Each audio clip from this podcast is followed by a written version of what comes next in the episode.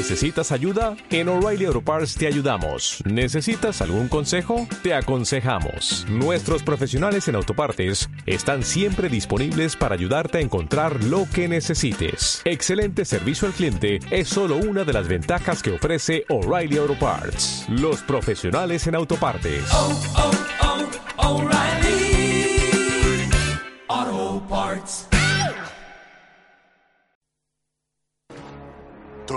Moriréis. Y tú lo sabes, ¿cierto, Gandalf? No pensarás que este Montaral se sentará en el trono de Gondor. Este exiliado, hijo de la sombra, nunca será coronado rey. Gandalf no tiene reparos en sacrificar a sus allegados, a esos por quienes profesa amor. Dime, ¿qué palabras de consuelo ofreciste al mediano antes de enviarle a su perdición? El cometido que le has asignado solo conduce a la muerte.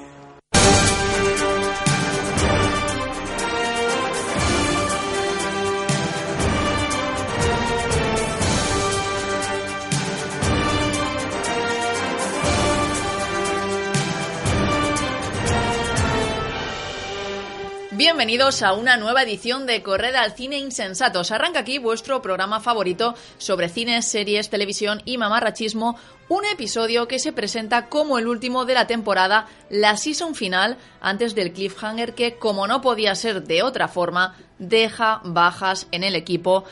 Por eso de mantener la tensión de cara al estreno de la sexta temporada, porque si ya os aseguramos que vamos a estar aquí 100% seguro los cuatro allá por septiembre o por octubre, os vais a aburrir. Eso es spoiler. Y a nosotros, claro, dice Mara, aquí escondida a mi derecha, que no hay gracia, y es verdad, no nos gusta hacer spoilers. Yo soy Arancha Gil y en este estudio de radio me acompaña Mara Landa, la única superviviente, esa presencia que llegó para pasar unos días con nosotros, de pruebas, de vacaciones, de risis, y ha terminado aniquilando a todo el equipo de Correr al Cine Insensatos. Solo me queda decirte bienvenida. Bueno, superviviente si lo he causado yo. Ya, ¿Cómo bueno. no voy a sobrevivir? El holocausto Mara, ¿sabes? En Correr al Cine Insensatos. Y he ganado. Y has ganado, claramente. Hoy, último programa, y aquí estás tú, sentada a mi derecha. ¿Qué o qué? Como, como Gela en su trono. Me encanta porque Mara, esto no lo sabéis, oyentes, pero en el grupo que tenemos de los insensatos, Mara aún no se incluye en esos plurales como parte del equipo. No se incluye, ella habla, de vosotros. Y yo pensando, ¿pero cómo que vosotros? Si, si nos has ido matando a todos poco a poco, si eres más correda al cine insensatos que nosotros mismos. Vale, pero vosotros sois como los Vengadores y yo soy Thanos. Vale, es verdad. Entonces compartimos peli, pero tenemos objetivos diferentes, claro. Sí, pero en la última peli el claro protagonista fue Thanos y en esta temporada, por lo menos de mitad de temporada hacia aquí, la clara protagonista ha sido tú. Me voy a redimir para la próxima temporada y voy a ser buena y formar parte del Yo creo que sí, o sea, yo creo que este ha sido como tu Buah. periodo de prueba y ahora el verano. Plot twist. El verano es esto típico que bebes mucha agua, duermes muchas horas, te Me dedico a hacer buena, yoga, claro, voy al mar, que sacas un libro de cocina y otro de poesía y entonces ya para la próxima temporada Claro, que además eso mola mogollón cuando, cuando hacen eso en las series y en las pelis, porque como los malos son normalmente personas que no tienen mucho compás moral, luego cuando se ponen en el lado de los buenos hacen cosas malas, pero para bien. Pero además son malos con los que te representas. O sea, Exacto. son malos que a ti te gustaría tener de tu mejor amigo. Sí. Por ejemplo, hoy vamos a hablar de una de las grandes maléficas que nos ha traído Marvel este último año y jamás vamos a agradecer lo suficiente su presencia porque nos ha aportado ya no el personaje femenino más carismático del universo Marvel, sino en general el mejor villano de los últimos tiempos. Pero no vamos a adelantar acontecimientos. Eh, esta semana hemos perdido en combate otra vez más a Ángel Núñez y a Lucía Márquez, que una vez más pueden estar subyugados por sus trabajos o bien atados en el sótano inacabado de Mara. Esto dependerá de si quien pregunta es un policía o no. Pues mira, mi madre está de vacaciones esta semana y hoy ha hecho helado de plátano, así que... Helado de plátano, qué rico. Sí, así que están en la gloria. Están más felices que yo aquí, Están ¿no? más felices Pues, que tú viva. A ver cuándo me secuestras a mí, Mara, porque yo helado de plátano con un poquito de dulce de leche por encima y nata me lo como. Pues ahí, pues ahí están, Qué ahí bueno. están Ángel y Lucía. Qué bien, qué bien están. Bueno, pues aquí les mandamos un saludo y evidentemente esperamos recuperarles para la temporada que viene. Esto ya Sí. lo decirá Mara. Nosotras hoy vamos a dejar el pabellón bien alto. Son el Iñaki Urdangarín de... Exacto. de- está en su propio pabellón. Y pagar una pequeña fianza y de vacaciones a Mallorca. Al otro lado del cristal tenemos al que nunca falla, al que solo ha muerto una o dos veces a manos de Maralanda es David Cañadas, nuestro técnico de sonido, que no ve llegar el ansiado momento de iniciar sus vacaciones y perdernos de vista durante un tiempito largo, que se le va a hacer corto. O sea, aquí lo sabemos que se le va a hacer corto. Pero Como su pelo. tampoco te puedes pasar de descansar, ¿eh? que eres técnico de sonido. Ya está bien. Yo tenía en la universidad un cartel que ponía no den de comer al técnico de sonido y desde entonces... Pero si ya comen ellos solos. sí, Empiezan el programa, aprietan el botón y hacen a brindar. Todo el, mundo, todo el mundo sabe que técnico de sonido lo dirige un robot. O sea, en realidad Sí. David Cañadas no existe. Sí, exacto. Es como, como nuestros becarios que nos organizan los guiones y nos los redactan. No existe. Él de hecho ni está sentado en una mesa, él está en un sofá a dos metros de la mesa y con un palo. Viendo Netflix. Sí, y con un palo le va dando a los botones de la mesa Y de hoy control. es cuando el programa va a sonar fatal. Ya verás cómo se toma la venganza nuestro técnico de sonido. Hombre, Bueno, desde aquí animamos a que nos dice que con el pájaro de los Simpsons, efectivamente, sé que el del agua. Que desde aquí animamos a nuestros oyentes a que nos manden mensajes bonitos, pero sobre todo para este señor, para David Cañadas, que está aquí aguantándonos todos los días, no por elección Ay, sí. propia, pero que sí que nos ha permitido estar aquí en Radio Vetera temporada tras temporada y nos le- ha salvado cuando decidimos mover nuestro programa a esta emisora. Eh, podéis comunicarnos con nosotros a través de las diferentes redes sociales. Estamos en Twitter y en Instagram por arroba los insensatos. También os encontráis en www.facebook.com barra correr y por supuesto siempre podréis mandarnos un correo electrónico a correr. En las redes sociales, evidentemente, nuestros insensatens hablan.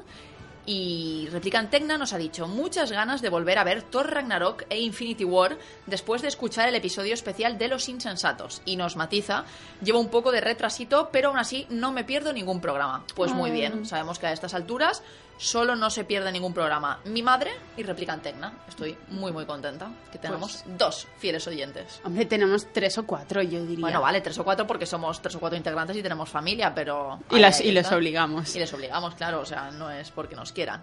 Y luego en iBox, donde podéis escuchar nuestros programas el jueves por la noche o el viernes por la mañana recién subiditos, PJ Cleaner nos dice una semana más. Bueno, las cosas han cambiado. Él nos habla del episodio anterior que hicimos, Mara, te refresco la memoria. Sí, sí Ángel lo y yo, escuché, ¿eh? claro, realizamos un programa sobre un poco, pues, La- hoy la- por cierto es el día oficial del Pride, La el orgullo. LGBT. Entonces hicimos ahí un programita un poco temático y él nos habla de este programa y nos dice, bueno, las cosas han cambiado afortunadamente y en muchísimas series se introducen con absoluta normalidad personajes de distinta orientación sexual que son interesantes como personajes y no por pertenecer a determinado colectivo. Mis favoritos son Clark de The 100, que es abiertamente bisexual, Alex de Supergirl y el personaje de Miguel Ángel Silvestre en Sense8. Aparte tenemos a otros personajes de series de DC y los divertidos Mitch y Cam en Modern Family.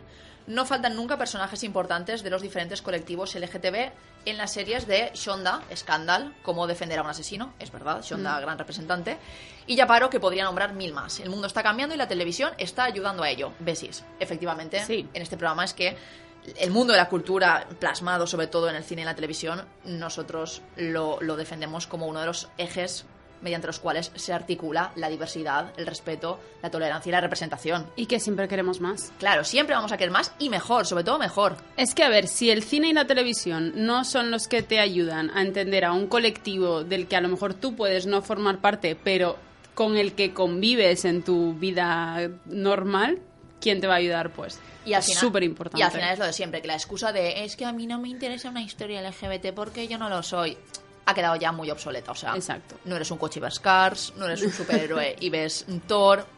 Así hay Tampoco eres un pez y ves buscando a Nemo. Tam- tampoco eres un muñeco del Lego y ves la Lego película. Y podríamos seguir ad infinitum. Tampoco eres Godzilla y ves Godzilla. Claro, bueno, algunos sí que son Godzilla. Esto ya depende. Ya les gustaría. Depende de cada uno. Ojalá ser Godzilla. Ir cargándote la ciudad por. Bueno, Bueno. esto ya son las filias de cada uno. Y luego la mala soy yo, ¿sabes? Pero, pero yo todavía no me he cargado a nadie, Mara. Aún. Bueno, yo no me he colgado a ninguna ciudad, Arancha, aún. Eso es verdad. Pero quién sabe, a lo mejor la próxima temporada me mimetizo yo en el papel de villana y te lo robo. Si tú vas a ser buena la próxima temporada, alguien tiene que ser el malo. Quizá abramos un casting para buscar a un nuevo insensato que ocupe el papel de villano. Así que O a Lucía, tía. Exacto. Ponemos a Lucía. Lucía no puede ser villana. como, tía. la, de- como el de mascotas, como el perrete, el conejito de mascotas. Es que a Lucía no le sale ser villana, no le sale. No está, Que no- sí que le sale, no si una vez me mató genética. en un, en un juego. Pero sin querer seguro, ¿Qué, apretando los, qué bot- más? los botones ¿Qué equivocados. va con, con toda la alevosía? No me creo que Lu- nuestra Hace- Lucía haga eso. Mira, haciéndose que necesitaba que yo la ayudara, me mató. ¡Qué vil traidora! Te lo juro, ¡Qué vil una traidora! vil A mí, que- traidora. a mí nunca, a mí siempre me ha tratado muy bien, me ha hecho mis manzanillas, mis tés, me ha ofrecido postre. Para mí es la típica amiga que te ofrece helado cuando lloras. Pues no. Entonces no le veo maldad yo en su ser, pero Pues a mí me lo hizo. puede ser, puede pasar. Bueno, Pero vamos- es porque la confianza da asco, ¿eh? Eso es verdad. Vamos a abrir casting para buscar nuevo insensate en Malvado. Nosotros nos lanzamos a la piscina, mandad vuestros currículums y vuestras fotos de actores a corredalcineinsensatos.gmail.com Y vuestras técnicas de tortura favoritas. y sobornos, o sea, Sí. si vais a tener un jamón, si vais a tener una carrot cake. Sí, claro, bueno, todo esto es sobornos o amenazas, porque si vas a ser villano a ti te tiene que dar igual. Claro, esto es como el Mundial de Fútbol. Cuentan los goles y las tarjetas amarillas. Aquí cuentan los méritos, si tenéis piscina y con lo que nos vais a sobornar, claramente. Que no, tía, a mí me viene enseñar y me dice, eh, por favor, mira, aquí tienes unos chocolates, hazme el villano. Y le digo, no. A mí vienes y me dices, o te corto las piernas o me, o me haces Bueno, villano. tía, pero unos chocolates... Y aquí pasamos sí, hambre. no lo Y entiendes. hemos estudiado periodismo, ¿eh? Sí, sí, yo lo No sé. somos ricos. Ya, Dice, ya, yo lo sé. Yo lo sé, yo lo sé. Desde, desde su mansión con sótano inacabado. Yo lo sé. Bueno, vamos a Sexo, Mentiras y Hollywood porque evidentemente es verano, hay sequía de noticias, pero los que nunca, nunca descansan son nuestros guardianes vigilantes.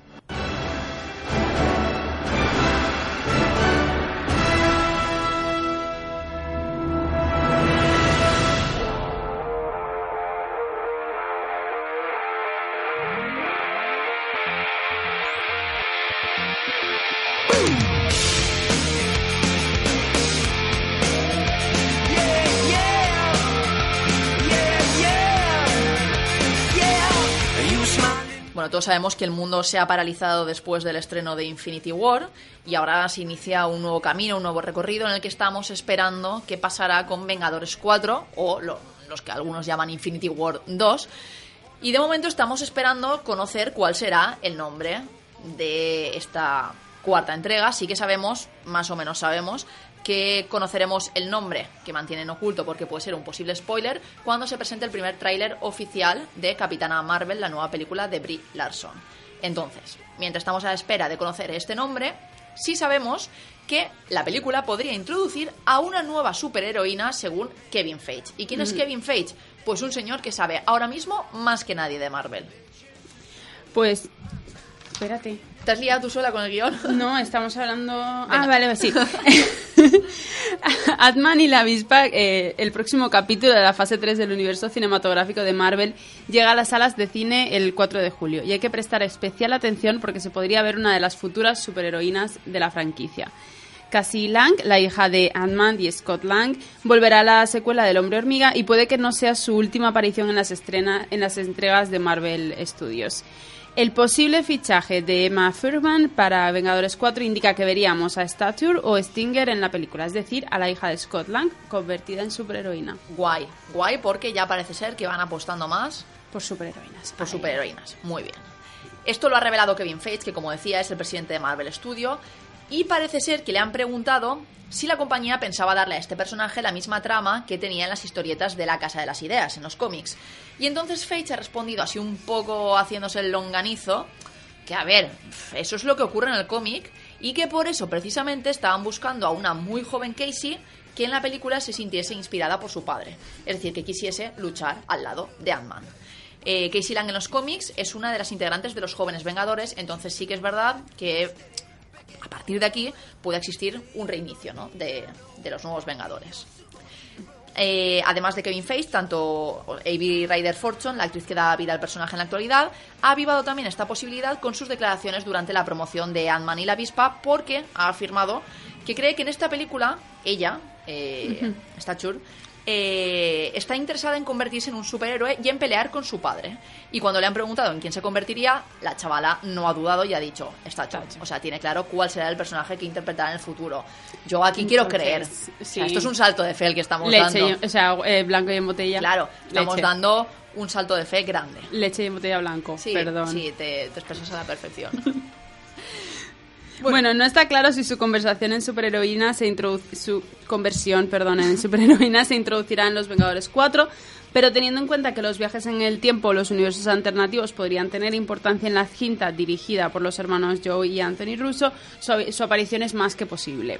Eh, sí, ya, ya nos despedimos con los Vengadores 4 diciendo aquí van a pasar cosas. Claro. Y necesitamos a gente que haga que pasen cosas. Y a ver, eh, sin grandes spoilers, es cierto que un poco incluso los que no hemos leído todos los cómics, sabemos que Vengadores 4 va a ser el fin de una etapa y el inicio de otra mucho más moderna, con personajes mucho más jóvenes, porque pues es la tendencia que hemos visto en los últimos años Claro que no al van- realizar los casts. Y que no, no van a estar aquí los actores haciendo el mismo papel No, durante además la 30 mayoría ya años. acababan contrato con Vengadores 4, ya. entonces que no hace falta... eh, Últimamente nos han dicho mucho eso de, no, pero a ver, tened esperanza, seguro que no mueren todos. A ver, Que mueran.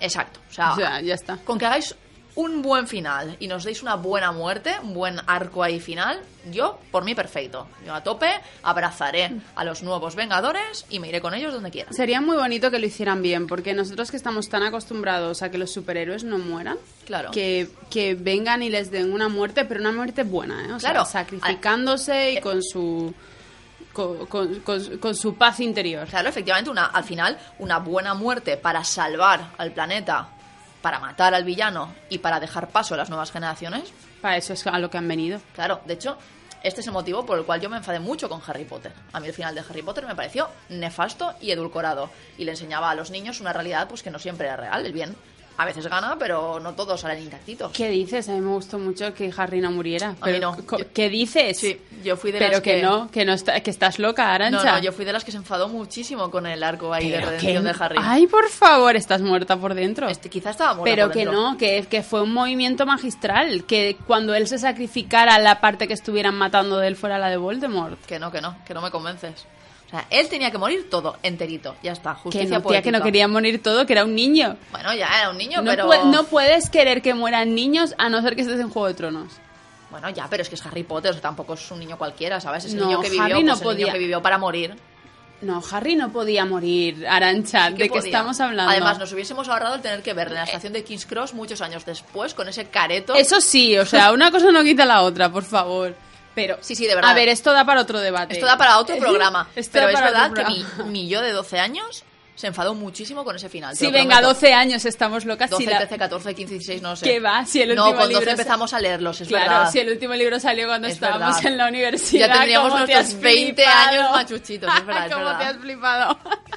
Es que Nah. no te lo quería decir, Mara, pero tengo 22. De ilusión también se vive, Sí. Arancha, venga, muy Entonces ya bien. me dijeron que para nada aparento 30 años. Me echaban menos de 27 y dije, ojo ahí que me quedo a vivir en esta casa. Me sentí muy feliz y muy A realizada. mí me gusta mucho cuando me dicen eso también. A mí también, pero es que yo soy espíritu joven y tú también. Aquí De somos- hecho, yo a veces me, añado un par de añitos para que me digan, "Ay, pues no pareces y ay, gracias.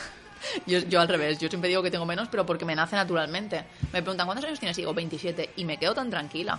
Ya, ya, ya, ya te veo. Pero me que- acabas de decir con toda tu cara No, pero eso ha seria, sido sin querer, ha con sido- toda tu cara seria que cuando leíste el final de Harry Potter Ha sido con un error 12 de cálculo. años- Claro, Sí, sí, yo no, estoy, no. estoy como el meme de la señora. así de- El tema es que leímos el primo de Harry Potter con 12 años. claro, sí. claro, ha sido un error de cálculo, perdón.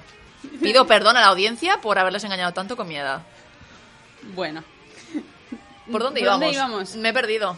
Nada, siguiente noticia, que esa ya está. Ah, eso no, eso sí, que en los cómics Stature tiene los mismos poderes que su padre, que son aumentar o disminuir de tamaño, pero sí que es cierto que sus habilidades no provienen de un traje como las de su padre, las de Batman o las de Iron Man, sino que provienen de su propio cuerpo porque ella siempre había estado en contacto con las partículas de Pym Qué durante guay. años. Qué guay. Y entonces, pues sus poderes dependen de sus emociones y cuando se enfada aumenta de tamaño y disminuye cuando se siente culpable. A mí es que esto me parece lo máximo, o sea, lo típico de hacerte grande cuando estás ahí topicado Como Hulk. y hacerte pequeñito, en plan sadness, sí, cuando sí, estás triste. Oh. Sí, ya te tocaba ir a fibra, lo sé. Sí, has- sí, has ido a matar, ¿eh? Sí, he ido, he ido a matar, soy mala. Bueno. Con- Conozco tus debilidades.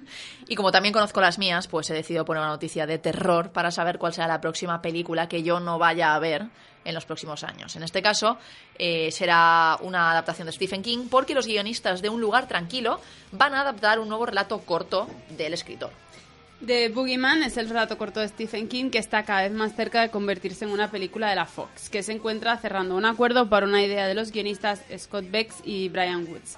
Ambos están detrás del éxito de Un lugar tranquilo, que con John Krasinski y Emily Blunt como protagonistas ha recaudado más de 300 millones de dólares con solo 17 millones de Les presupuesto. ha salido redondita la jugada, ¿eh? Sí, les La ha salido verdad. bien. Yo cuando, cuando he leído la noticia no había leído lo de los guionistas y había leído que los, los de un lugar tranquilo van a adaptar una... Y yo, ya un matrimonio trabajando juntos No, no, no. en dos pelis seguidas, a lo mejor lo están forzando ahí. Pero yo creo que les va a salir bien. Además Bueno. es que Stephen King es, bueno, iba a decir, es garantía de éxito, no siempre, evidentemente, pero como el señor tiene ahí su... mm, amasijo prolífico de libros, pues es que no se van a acabar nunca las historias para adaptar. Sí, sí, es que tiene que haber más de un Stephen King seguro. Seguro que hay. Esta en concreto, esta historia se publicó por primera vez en 1973 y después formó parte de una colección de 1978 titulada El umbral de la noche. Muy de Stephen King. Sí, Con niebla por ahí. sí. De, sí, y un perro loco. De Boogeyman sigue los pasos de Lester Billings, un hombre que ha perdido a sus tres hijos por culpa de una criatura que acecha en el armario. Mike. Vaya. No las pilla. Sí, pero no. Mike Wasinski. Sí, sí, pero no me está, no me está gustando. Se trata del último trabajo del escritor que podría ser adaptado después de las confirmaciones de It 2, madre de Dios, la serie de Hulu Castle Rock, el remake de Cementerio de Animales, la secuela del Resplandor, Doctor Sueño y los... Este señor es Pinterest. Sí, este señor es cuando no sé El- qué película llevar a Hollywood, pues un ratito de Stephen King. Sí, porque, es la alegría de la huerta este señor. porque además es que también hay anunciado una secuela de Un lugar tranquilo, que no tiene fecha de estreno confirmada, pero Sí. que sí que es verdad que ambos protagonistas volverán y pues tienen que cambiar un poquito la trama, evidentemente. Entonces parece ser que se irán a una granja aislada en las afueras de Nueva York para evitar unas criaturas que cazan guiándose por el ruido. O sea, es un poquito, es un poquito la, la- la trama de la primera, pero supongo que yéndose a otros lugares. Deberían irse a Viena. En Viena, yo tengo una tía que vive allí y si haces mucho ruido, te llaman, bueno, en, en Alemania también, te llaman a la policía. Y a la tercera vez que te llamen a la policía, te tienes que ir de ese edificio. Pero, pero si haces mucho ruido también tocando música, porque en Viena son muy músicos. No, no, no. O sea, si haces ruido en general. Si te llaman a la policía. Si te llaman a la policía más de tres veces, estás súper jodido. No es ciudad de Erasmus, ¿verdad? Para nada. No. No se atreven a ir allí los Erasmus, pasa. A ver, supongo que también dependerá de los vecindarios. En plan, en algún vecindario si es, o sea, el, el- el nivel de... mm, Claro, de poder del- de capacidad adquisitiva. Claro, el poder de, el, el nivel de respeto al ruido ajeno es más alto. Claro, seguro que en las zonas del este radio mm, no son tan pesaditos con el ruido. No, Mm, no, no. Bueno, vamos a, a seguir avanzando. Y ahora yo creo que esta es una buena noticia porque siempre estamos abogando en este programa por la diversidad y la representación. Y en este caso se suman caras nuevas a los votantes de los premios Oscar que, que- que ya va siendo hora porque efectivamente recordemos que lleva años criticándosele a, tanto a la academia como a los votantes el temita de ser tan blancos y tan señoros. Entonces, pues, toda ampliación de su capital, de su gente, pues está bien. O sea, ampliación de color, de género, Sí. de sexualidad, de todo, todo bien, todo bien. Es que ya, ya basta, ya basta. ¿eh? Sí, o sea, ya basta. Ya basta de. Donald Trump votando en los Oscars. Sí, sí, sí, ya estaba. Eh, bueno, la Academia de las Artes y las Ciencias Cinematográficas contarán esta vez con 928 miembros dentro del organismo encargado de la votación de los premios Oscar. La edición pasada fueron en total 724, pero este año ha aumentado todavía más el número convirtiéndose en un nuevo récord. Entre esta cifra en la que se encuentran directores, diseñadores, profesionales cinematográficos y, por supuesto, autores. Actores, perdón. Eh, Emilia Clarke, Lina Headey y Pedro Pascal son tres de las nuevas incorporaciones que votarán en el próximo evento de los Oscar. Lina Headey vestida de Cersei Lannister votando, por favor. Buah, es que me imagino en plan. Sí. Tú no, tú, no, tú no. A este muerte, a este Claro, lo puedo matar. o sea, ella ¿Lo no puedo matar o es solamente Eh, votar? Ella no votará que sí, ella irá matando a personas, Sí, irá sí. descartando, como la Sí, diva que es. Fuera. Bueno, la academia ha querido así incluir más diversidad entre sus filas. No, y además estas dos que son inglesas, ¿no? Mm. Después de que la edición de 2016 estuviera marcada por hashtag Oscar So White, Hedy y Clark se suman así a las personalidades femeninas. Que me parece muy guay que estén empezando a darle también visibilidad y valor a los protagonistas de series, porque denotan que ya se está Mm. rompiendo un poquito el clasismo Es que de ya las, Hollywood. ya las series ya se están convirtiendo en películas largas. O sea, Claro.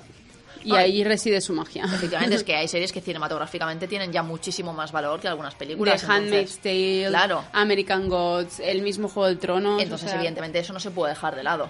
Claro. Eh, entre los nuevos miembros también se encuentran Mindy Collin, Dave Chappelle, Daisy Ridley, Aníbal Barris, J.K. Rowling, Kim Bueno. Jong y Evan Rachel Wood. Que mola mucho. Muy bien, o sea, muy bien, me mola esta diversidad. Sí. Y una noticia que no sé a ti, pero a mí me ha sorprendido bastante porque allá el Leto ya lo tenemos bastante ubicado en el papel de villano. Pues resulta que no se ha cansado de interpretar al villano y tampoco se ha cansado mucho de la franquicia a la que pertenece, porque ahora será Morbius el nuevo supervillano de Spider-Man. ¿Por qué? ¿No hay más actores? A mí sí. Sí. que me molesta. O sea, me molesta mucho ver que están repitiendo papeles en diferentes franquicias. Es que rompes un poco la fantasía. Sí que es verdad que si estás bien caracterizado y yo no te veo como pasa con Thanos, Por ejemplo. Vale, Sí, pero aún así, en serio, no hay más actores, o sea, vamos Sí, a no darle hay- un no poquito hay- de trabajo a los demás. No hay necesidad de esto. O sea, no hay necesidad. A ver, no hay necesidad de Jared Leto en nada después del mm, mm, horrible yo Es que casi me atraganto y todo lo que me cuesta decirlo del horrible Joker que realizó en eh, Sí. Escuadrón Suicida. Mira que le hubiera podido quedar bien, ¿eh? Yo creo que la primera vez que, que escuché que le iba a hacer eh, del Joker, pensé, pues no está mal, no está mal, pero luego... Yo no sé si ha sido más un problema de guion o de caracterización, o sea, Es que Escuadrón Suicida fue también una decepción total. Fue un este síndrome de la pitufina aquí, ¿por qué? Sí, O sea, cara de Levine, que es una que es una que es un modelo aquí, ¿por qué? estuvo mal a muchos Mm. niveles, la verdad. Sí, no. O sea, yo la recuerdo ni con pena ni con gloria, o sea, la recuerdo con horror, si te digo Fue muy la verdad. y A mí me, me flipó, flipó el tráiler. El tráiler Pero era una el ritmo era pasada. brutal. El ritmo era brutal Y la música y cómo habían montado a Harley Quinn y con la los jaula y tal. créditos. Muy bien. una pasada. Sí, yo creo que pero- tenía muchísimo potencial Hombre, es que tenía. Bohemian Rhapsody, tenía Claro. Bohemian Rhapsody para... O sea, todos vimos el gran potencial que tenía. Bueno, nada, esto, innecesario. Fuera. En fin, exacto, ya Pero el bueno. Leto, que serás Mo- Morbius. Va a pasar. Eh, voy a leer esta noticia, pero muy poco Con mucha emocionada. desgana. Sí. Sony ha convencido a Jared Leto para que encabece el reparto de Morbius, el spin-off de la franquicia de Spider-Man, centrado en el supervillano de igual nombre y apodado el vampiro viviente, que lleva más de un año desarrollando.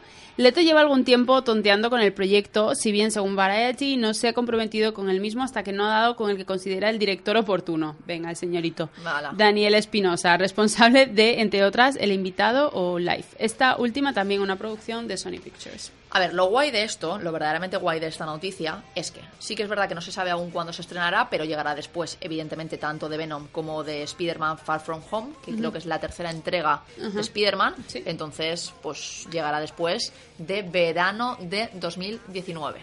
Pero lo guay de este proyecto es que Morbius, el personaje, fue creado porque Stan Lee, que en esos momentos era el editor en jefe de Marvel, ahora es el señor maravilloso que sale en 40.000 cameos, pues Stan Lee quería desafiar de forma indirecta a la prohibición del Comics Code Authority sobre los vampiros. De esta forma, Roy Thomas y Gil Kane crearon a Morbius, que era un hombre que adquiere habilidades vampíricas mediante medios científicos y no sobrenaturales como estaba prohibido. Es decir, en los libros de superhéroes no se podían plasmar vampiros y Stan Lee dijo, mira, yo aquí haré lo que quiera, que para porque- soy el rey de los superhéroes. Sí. Y entonces creó a este personaje, que la historia que tiene detrás es guay, pero bueno, ya veremos. A priori sí que es verdad que Jared Leto, caracterizado como un vampiro villano, no está mal. Sí, es que la idea no está mal, ya veremos. Ya veremos, efectivamente. Quizás para 2019 ya nos habremos acostumbrado a la decepción, Arancha, y no lo veremos tan Y quizás mal. hasta nos dará igual y ya no lo veremos. Exacto, a lo mejor ya nos dará igual. A lo mejor ya pasamos de esto, puede ser. Sí. Lo que seguro que no vamos a pasar porque Rebel Wilson, también de que suceda algo muy horrible, la vamos a querer siempre, protagonizará la adaptación del cómic Crowded. Esto es muy guay. La Es compañera guay. de producción de Rebel Wilson, Camp Sugar, ha adquirido los derechos del nuevo cómic de Image Comics Crowded, con la intención de que Wilson sea la protagonista de la película. Será por tanto el segundo proyecto de la productora tras el remake de la película de 1988, Un par de seductores, cuyo título será The Hustle. Eh, muy guay. El nuevo cómic ha sido creado por el escritor Christopher Sebela y el artista Rothstein, estando prevista su publicación hasta el próximo 15 de agosto. El cómic tiene lugar en un futuro cercano en Los Ángeles, donde una aplicación llamada Reaper, Con Reaper, sí. Reaper, utilizada para encontrar criminales, se ha vuelto inmensamente popular. En esta historia, una mujer llamada Charlie Ellison se encuentra inesperadamente con una recompensa de varios millones de dólares sobre su cabeza, debiendo contratar a un cazarrecompensas de la aplicación Defend para defenderla de una veintena de asesinos. Me encanta, Yo que lo haya, veo. me encanta que haya dos aplicaciones rivales, Sí. Reaper y Defend, ¿sabes? Sí. En plan, si tú tienes a tu malo, yo tengo a mi bueno. Exacto, yo esto lo veo. Eh, pero como Charlie está en bancarrota, debe contratar a Vita, el cazarrecompensas más barato y el de perfil más bajo. O sea, más cutre looks. en la habitación. Esto, esto que hagan un tipo Deadpool. Que sí, el- es que claro, tiene que ser ese el tono. Sí, sí, El sí. tono tiene que ser algo muy cutre bien, ma- bien mamarracho. Sí. Bueno, y juntos deberán, deberán enfrentarse contra aquellos que buscan matar a Charlie por el dinero al tiempo que descifran quién es el que realmente quiere ver a Charlie muerto. Lo Yo- veo, es que yo lo veo. estoy viendo ya la Lo película. veo. No Y- está hecho y ya está en mi Y cabeza. necesito que, que Rebel Wilson llame a sus amigas, a Anna Kendrick, que las llame a todas, que hagan Un sus cameitos, sí, que tengan unos cameitos en, en la película porque pueden tenerlos. A mí, Anna Kendrick haciendo de villana, pegándole unas pataditas a Rebel Wilson, pues me parece una buena idea. Y cantando Entonces- una capela. Sí, sí. Que cante. Aubrey Plaza también podría salir. Aquí hay muchas, muchas posibilidades. Me está petando el cerebro mucho. Rebel Wilson tiene una gran agenda de amigas comediantes y yo creo que Hasta tendría... Kristen Wiig. Claro, yo creo que tendría Kristen Wiig, que por cierto va a ser la villana chita en... Sí. Efectivamente, pues entonces estas cosas pueden, pueden hablarse. Yo les cedo mi idea, no les pido ni un duro si la llevan a cabo, a tope. Idea, Rebel, llama a tus amigas. Exacto, ya está. Llama a tus amigas para la película que te estás escribiendo a ti misma para tu propia productora. Activa el, gru- el grupo de WhatsApp. Qué guay, qué, Qué guay guay. tener esas amigas, la verdad. Bueno, vamos ahora a, a la sección usurpada, Lucía, una vez más, cosas en el cine y en las series, porque es verdad que esta semana ha sido más bien, pues curiosidades. Yo he decidido hacer un poco lo que he querido, porque como Lucía no me va a llamar para reñirme, que igual sí, porque ahora que sé que es villana, tengo un poco de miedo. Yo solo digo eso. Pero, pero que no, que ella solamente, ella solamente ataca cuando se siente atacada. Bueno, pues yo tu sección la quiero mucho, Lucía, o sea, no te pienses que esto que le he hecho ha sido algo que ella no quería.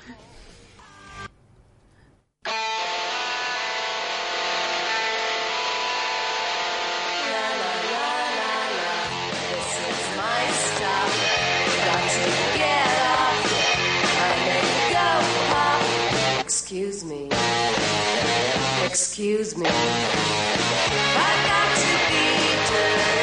Pues bueno, es una época muy complicada, tenemos que diversificar, la gente tiene dos o tres trabajos y claro, evidentemente de esta situación económica tan horrible no iban a escapar los actores, los actores que viven mal, cobran poco, nunca tienen trabajo, claro, pobres, no llegan a final de mes. ¿Qué dices, Arancha? Pero Sí. si los actores son súper ricos.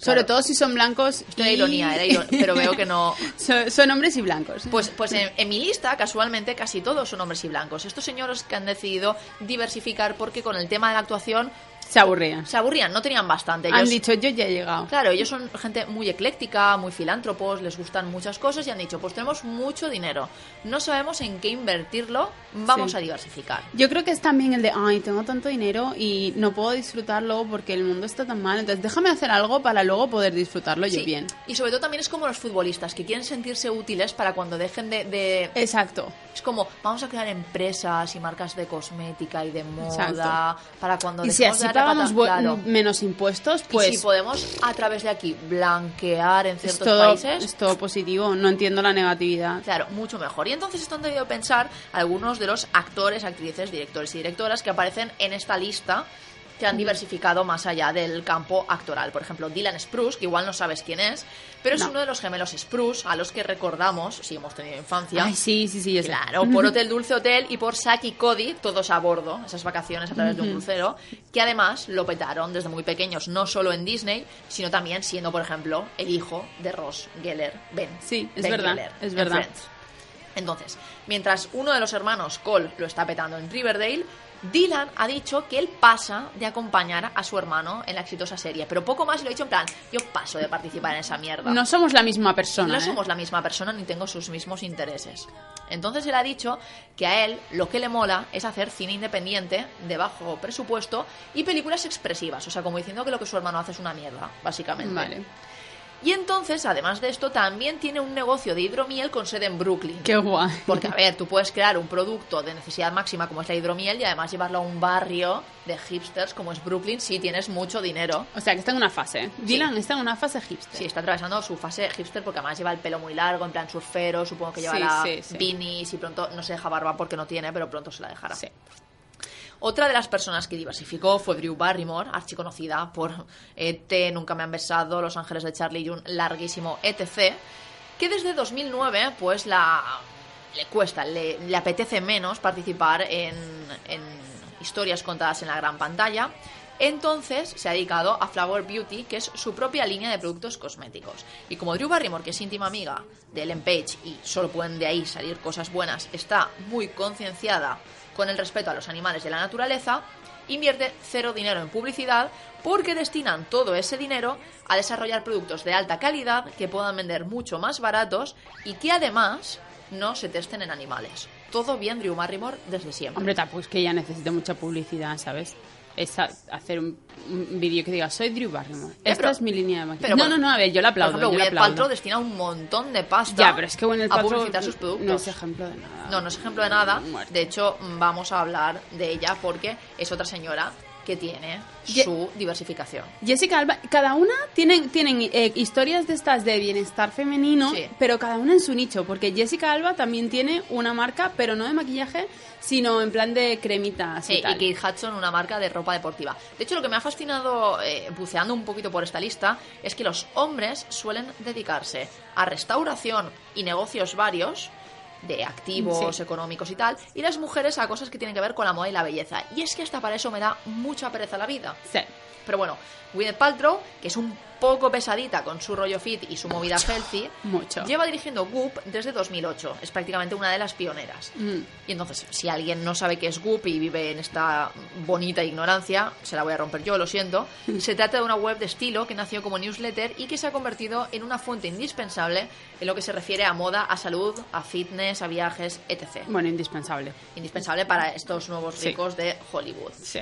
Eh, sí que es verdad que, aunque se ha convertido en una gurú del estilo y los negocios, no se ha librado de las críticas porque hay muchos que dicen y que defienden que es demasiado elitista y que sus productos son muy caros. Y efectivamente, es cierto. No, y que, y que además recomendaban cosas que eran directamente poco sanas. Creo que recomendaba la vaporización de la vagina o una cosa así. Y tuvieron que salir los la- las gine- ginecólogos y ginecólogas de Estados Unidos a decir, no, Incluso en sus, esto libros no de, es bueno. en sus libros de recetas había, había algunos nutricionistas que dijeron que eran planes alimentarios poco completos para una dieta normal. Poco completos por no decir que eran psicos. Sí, o sea, en plan- en, en plan, pues para desayunar, dos gotitas de zumo de limón. De- para merendar un poquito de aire. Sí, para de comida la mitad de una tortita de arroz, ¿eh? Que, somos gordas. Gwyneth Paltrow se ha mimetizado completamente en el personaje de Pepper de Iron Man, que es también muy pesadita. Que, que además yo eso no entiendo, ¿para qué? Para ser ella, pero si es horrible, no, no le cambia la cara, siempre tiene la sonrisita esa de medio muerta. No, no, no. No, No, no, somos Mm, big mm, fans mm. en este programa de Gwyneth Paltrow. Para nada, No. para nada. Eh, Susan Sarandon, que es una apasionada del Esta ping-pong. Esta es una buena inversión. Esta Muy bien, sí. Susan Sarandon. Es una apasionada del ping-pong y entonces, en 2009, la actriz abrió junto a varios socios un club dedicado a este deporte en Nueva York al que llamaron Spin. Desde entonces, esta empresa se ha ramificado con locales en Los Ángeles, Dubai y Toronto. Y en 2012, Sarandon donó 100.000 dólares en nombre de Spin para equipamiento de tenis de mesa con el propósito de introducir este deporte en las escuelas de Nueva, de Nueva York. Muy bien. Ole. Aprobado. Muy bien. Muy bien. Paul Newman también diversificó. En 1982 fundó la compañía de alimentos orgánicos Newman's Own, que desarrolla un amplio abanico de productos, pizzas, palomitas, galletas, etc., de los cuales sus salsas para pastas son los más famosos. La compañía siempre ha destinado su beneficio neto a causas solidarias y desde su fundación, eh, Newman's, Newma- Newman's Own ha donado más de 450 millones de dólares a organizaciones benéficas. Muy bien. Muy bien. Estas son las empresas que nos gustan. Claro, las Muy que dicen, ¿para qué tenemos todo este dinero? Pues para la gente. para hacer necesita. algún bien, siendo que ya somos ricos, ¿para qué queremos ser más? Bueno, Josh Clooney no debió pensar lo mismo cuando fundó con amigos, entre ellos el marido de Cindy Crawford, una marca de tequila ultra premium cultivado en México. Se llamaba Casa Amigos, iba a ser una colección privada para familiares y amigos cercanos, pero pues lo que pasa, que se les requirió una licencia para seguir elaborando tequila. Evidentemente, Ajá. como cualquier hijo de vecino, ya que él se picó y dijo, pues si tengo licencia, lo que voy a hacer es sacarlo a la venta. Claro. claro. Entonces no solo se vendió muy bien, sino que ahora se ha vendido la marca por mil millones de dólares Ostras. a una empresa británica, pero además ellos van a seguir al frente de la compañía. O sea, Es que, es que el mundo está mal repartido. mundo está hecho para los ricos, tía. Está muy mal. Tú creas un tequila con tus colegas, Es que dinero llama dinero sí. y poco dinero llama a poco dinero. Sí. Hay que romper esa... hay que romperlo porque inercia. estos cuatro amigotes, yo me imagino que se fueron a México, buscaron sus buenas plantaciones para su tequila, explotaron Sí, bien. sí, Esto- se cogieron a sus umpalumpas. que esto me lo estoy imaginando yo, pero es que es como si lo viese. Mm, a ver. Y ahora ¿qué, qué, qué quieres que hubiera pasado? vendidita la compañía y más ultramillonarios. Todavía Clooney y sus amigotes. En fin. No, no, no. También siguió en el tema de las bebidas espirituosas Dan Aykroyd, que en 2007, el actor de Los Cazafantasmas, fundó junto al artista John Alexander Christ... No, perdón, jun- fundó No. junto al artista John Alexander Crystal Head Vodka, que es esta botella súper chula con una cabeza de calavera transparente. Sí. Vale. Eh, se convirtió en una famosa marca de vodka y evidentemente su botella con forma de calavera aparecía en todas las revistas de moda, rollo Glamour, Vanity Fair y todo esto como un must que no podías perderte si must. podías pagarlo claramente, porque Sí. pues no sé cuánto valdría la botella, pero, pero no. Esta Eh, gente la buena vida no la conocen. No, va. Estos están acostumbrados a estos de tequilas y no... No paró ahí porque unos añitos antes ya se había asociado con James Belushi para financiar House of Blues, que era una cadena de restaurantes de temática blues que a día de hoy siguen activo. Bueno, esto no me parece tan mal. O sea, mucho mejor que crear bebidas alcohólicas, restaurantes con temática blues. Bueno, No está mal. sí, bueno, creí bebidas alcohólicas, sitios donde se consumen bebidas alcohólicas, estaba todo ahí. Eso también es verdad. Aston Catcher también, evidentemente, lo ha petado en el mundo de diversificar negocios. Se convirtió en cofundador de A-Gray Investments, que es, atenta, un fondo de capital de riesgo con base en Los Ángeles que busca invertir estratégicamente en compañías startups. Bueno, por ahí no está bueno, mal. está, eso está guay. Desde Yo- su inicio ha invertido en Spotify, Uber o Airbnb. Y tiene participaciones en Foursquare y Skype. Startups. Sta- Startups a tope. Entonces, por un lado voy a invertir en jóvenes y por otro voy a meter toda la pasta que gane en Eh, grandes eh, empresas ya sí, sí, consolidadas. Pero bueno, ¿Tú qué harías si tú tuvieras mogollón de pasta? ¿En qué lo invertirías? ¿Qué Sois- negocio harías? pues yo sé que lo invertiría en un negocio que fracasaría, porque montaría dos cosas. Esto es cutre, pero yo soy así. Montaría una librería cafetería en la que intentaría publicar a primeros ¿Autores? a primeros autores, autores noveles, sobre todo centrándome en mujeres, la verdad. Sí. Y después abriría una pizzería, porque es que es para tener la pizza cerca de casa, básicamente. Para poder Bueno. elaborar mi propia masa con ingredientes, algunos Sí. así secretillos que fuese una masa especial, y poder comer siempre pizza. Yo fundaría una editorial, estoy ahí contigo. pero Vale, ahí, no- ahí estamos bien. Ahí, ahí estamos bien. Y luego haría en plan una, un bar de helados o algo así. Un bar de helados. Sí, una fábrica de helados. Tener mi propia fábrica Serías de muy helados. Wonka, Mara Wonka. Sí, pero sin tener a, a- Ah, sí. a enanitos haciendo blackface y cantando. Y sin hacer visitas a niños a los que después te vas a comer. Exacto. No, no, no. Yo invertiría en la ciencia que tiene. Espero que esté investigando el helado que no engorde. Qué maravilla sería. Ahí es, ahí es a donde Y yo. una elaboración rápida y fácil de helados en Inver- casa, en plan hacer así y tener helado de lo que quieras. Bueno, y cualquier fundación que sea con niños que tengan enfermedades varias. O sea, que evidentemente siempre podrías destinar los fondos de tus empresas. Exacto. sí, Eso, es lo que creo que me parece súper interesante, hacer como ciclos Claro. de... Es en plan, yo tengo este proyecto y quiero llevarlo adelante Exacto. y además quiero ayudar al mundo. Pues Sí, perfecto. entonces eso de, de hacer, pues de aquí, lo que saque de aquí lo pongo aquí, lo que saque de aquí lo pongo allá. Supuestamente, y digo supuestamente porque yo ya cojo las cosas con pinzas, este es el modelo que ha seguido J.K. Rowling cuando ha creado Sí. varias de sus diversas ONGs para las cuales escribe libros, eh, organiza galas benéficas. ¿Te y tal. imaginas qué bonito tener un negocio de libros que luego va hacia animales y tener un negocio de helados que luego va hacia niños? Hombre, sería precioso. Un, mundo precioso. Un poco imposible. Dirigido por Wes Anderson. Sí, claro, exacto. Muy dirigido por Wes Anderson. Eh, Robert De Niro, que también ha diversificado en sus negocios y además de cofundar Tribeca Productions y el Festival de Cine Tribeca, es un gran amante del mundo culinario y entonces ha invertido en diversos restaurantes y hoteles. Vio mucho potencial en el chef Nobu Matsuisha y se asoció con él para abrir un restaurante en Tribeca, evidentemente porque el señor está ahí queriendo reavivar el barrio más aún, del que más tarde se originaron varias franquicias alrededor del mundo. También es copropietario del restaurante Tribeca Grill y del Greenwich Hotel situado en el mismo barrio de Nueva York. No, Una cosa muy curiosa, Armie Hammer, que viene a convertirse en el chico de oro gracias a Call Me By Your Name, pues el señor resulta que junto a su mujer, que es periodista y modelo Elizabeth Chambers, abrieron Bird Bakery en San Antonio, Texas, una pastelería que se especializa en cupcakes, pan, sándwiches, café y quiche. y ellos y ellos van y todas ellos- las mañanas. No, no, y además a- él a ha estado detrás de la barra un montón de veces vendiendo heladitos y tal. Y además realizan tartas de diseño para bodas y ocasiones especiales. Esto me parece muy guay. Qué fuerte. Muy, muy guay. Otra cosa guay, Kevin Smith, que mm, fue director de Clerks y ocasionalmente ha sido actor, por ejemplo, en Scream 3 y tal. Es una apasionada de los TVOs. Entonces él se enteró en 1997 de que su tienda favorita de cómics iba a cerrar para trasladarse a Taiwán, donde evidentemente era más baratita la mano de obra. Entonces el que dijo que no, pe. Hay Compró el show pa' local. ello. Claro, compró el local por 30.000 dólares, lo rebautizó Jay and Silent Bob's Secret Stash, Silent Bob es su personaje en Clerks, y desde entonces, además de vender cómics, la tienda se ha convertido en un museo de las películas del director y ha sido el sujeto del reality de AMC Comic Book Men. Qué guay, muy qué guay. pasada. Un proyecto muy guay. Muy guay. Otros que realizaron un proyecto conjunto fueron Angelina y Brad Pitt, Angelina Jolie y Brad Pitt, que evidentemente también invirtieron en alcohol. Ellos se asociaron con una familia de viticultores franceses, los Perrin, fabricaron un vino que se llamaba, bueno, no me acuerdo cómo se llamaba, pero sé que estaba fabricado en la Costa Azul, y, lo pu- y pusieron a, a la venta en internet 6.000 botellas de su cosecha que se vendieron en pocas horas a un precio de 105 euros la botella, porque tampoco tenían dinero, querían, querían conseguir más. ¿Qué vamos a hacer? Pues para un Eh, vestido nuevo. ¿Cómo, cómo? Para un vestido Sí, nuevo. porque, o, sí, o para un niño nuevo. Sí, o para un niño nuevo. Ya está, estaría ¿De qué color lo quieres esta vez? ¿Cuál te falta? ¿Cuál quieres conseguir?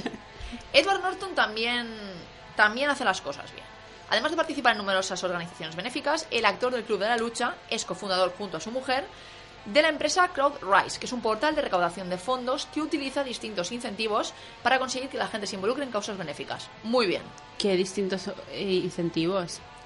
Pues, a ver, yo quiero creer que no les venden drogas. O sea, no sé cómo, cómo les animarán a que participen en causas benéficas. A ver si están como los señores estos del, del vídeo de... mm, Del, del vídeo de las hipotecas a... Sí, hombre, no creo, no creo.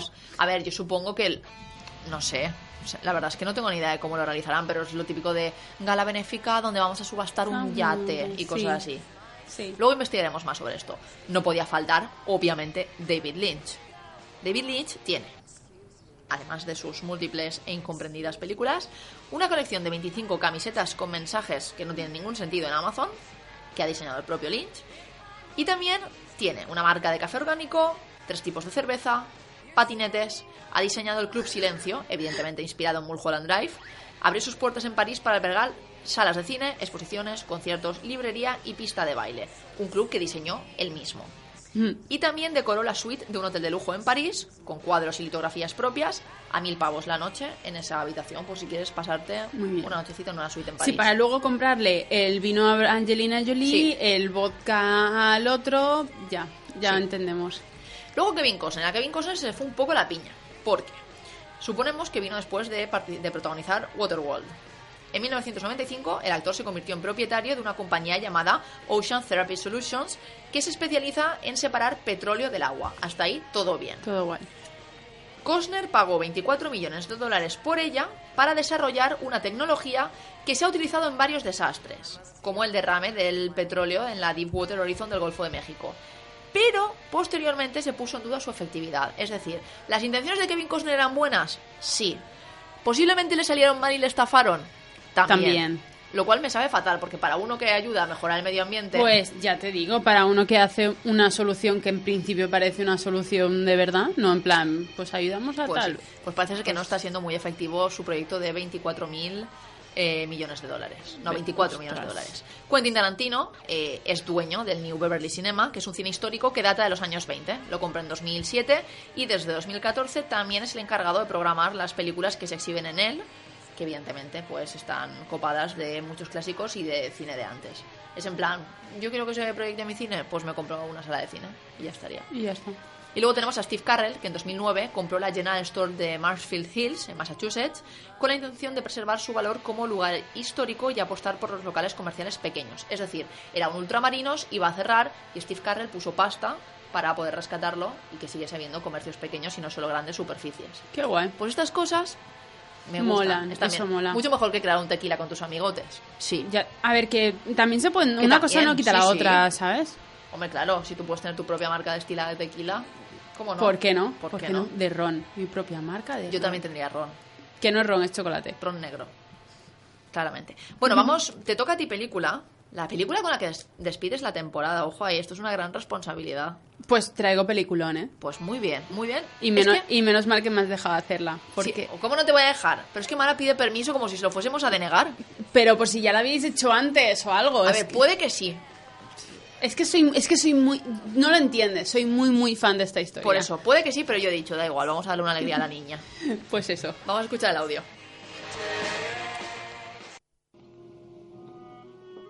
¿Quién ha abierto antes la puerta? Elvira. ¿Y dónde está? ¿En la cocina? No, le he dejado el día libre. Considerándolo bien, su vida es bastante ingrata. Le he dicho que vuelva la semana que viene. Ah, Blanche, ¿no sabes?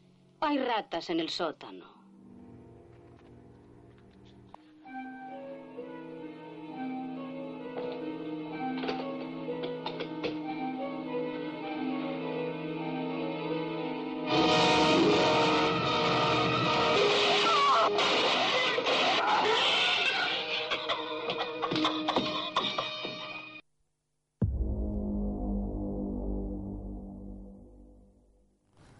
Música de tensión. Bueno, es que es una peli de terror, Es una suspense. peli genial. Es una peli que es una pasada. Bueno, lo que acabáis de escuchar es John Crawford, que se le va un poco la cabeza porque Bette Davis le ha servido la cena. Y yo supongo que con este pequeño detalle ya los que hayan visto esta película ya saben de cuál estamos hablando. Hablamos del clásico que fue The Baby Jane, una de las películas más interesantes de la historia del cine porque su historia va mucho más allá de la simple sinopsis de la cinta. De hecho, yo voy a hablar muy poquito de la sinopsis de la cinta. Muy bien. La película es de 1962 y del género de suspense y dirigida por Robert Aldrich, pero esto no importa.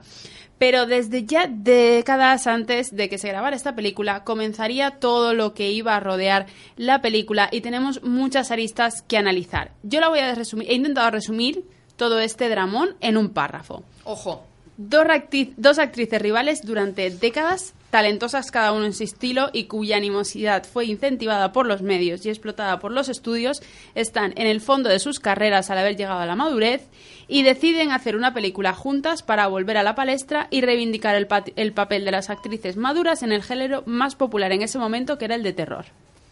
bueno, ¿Cómo te quedas? que sí. Tenemos cositas. Aquí hay tela que sacar suficiente para hacerle un nuevo vestido de boda de Lady. Y de comunión. Estoy muy contenta de este chiste. Bueno, la historia Chiste que... que... se ha escrito en guion para no olvidarlo, ¿eh? O sea, Claro. no penséis que no. Hombre, es que lo pensé cuando estaba escribiendo esto y dije, esto, esto, esto no se me va a volver a ocurrir a mí nunca. Vale, voy a Tengo que dejar constancia, Lo pensaste claro. justo antes de dormir, ¿verdad? Y te tuviste que levantar a escribirlo. Me salió, me salió. salió bueno, solo. La historia que rodea esta película es tan tan interesante que ha hecho una serie. O sea, de una película se han sacado una serie. Feud se estrenó el año pasado con nada más y nada menos que Jessica Lange interpretando a John Crawford y Susan Sarandon como Bette Davis.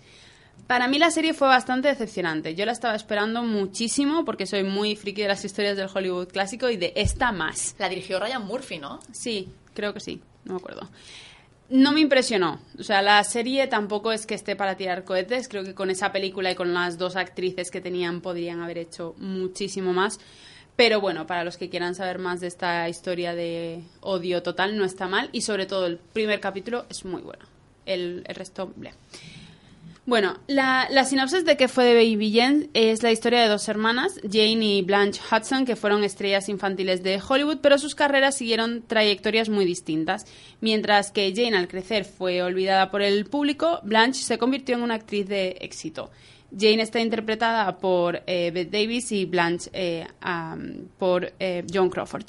Tras un misterioso accidente de coche, Blanche quedó postrada en una silla de ruedas al cuidado de su hermana, que disfruta mucho atormentándola. Y además, Jane es de este persona es una señora mayor que, claro, ella como alcanzó eh, la cumbre de su carrera con cinco años, ahí se quedó.